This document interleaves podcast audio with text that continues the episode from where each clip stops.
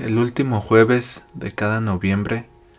millones de guajolotes en Estados Unidos son cocinados y devorados, y su compañía es un puré de papas y camotes, servido con una salsa dulce de arándano. Es el día en que los gringos le dan las gracias a los indios, que los salvaron del hambre y de la perdición en estas tierras que por ese entonces ya no eran vírgenes, pero tampoco habían sido tan abusadas ni tan violadas. Los ingleses muy perdidos andaban, y si no hubiera sido por esos pavos e indios compasivos, la historia tal vez sería distinta.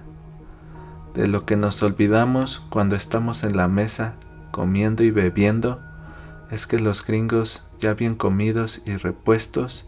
les agradecieron la acción de gracia los emplumados con balas de plomo hasta el exterminio.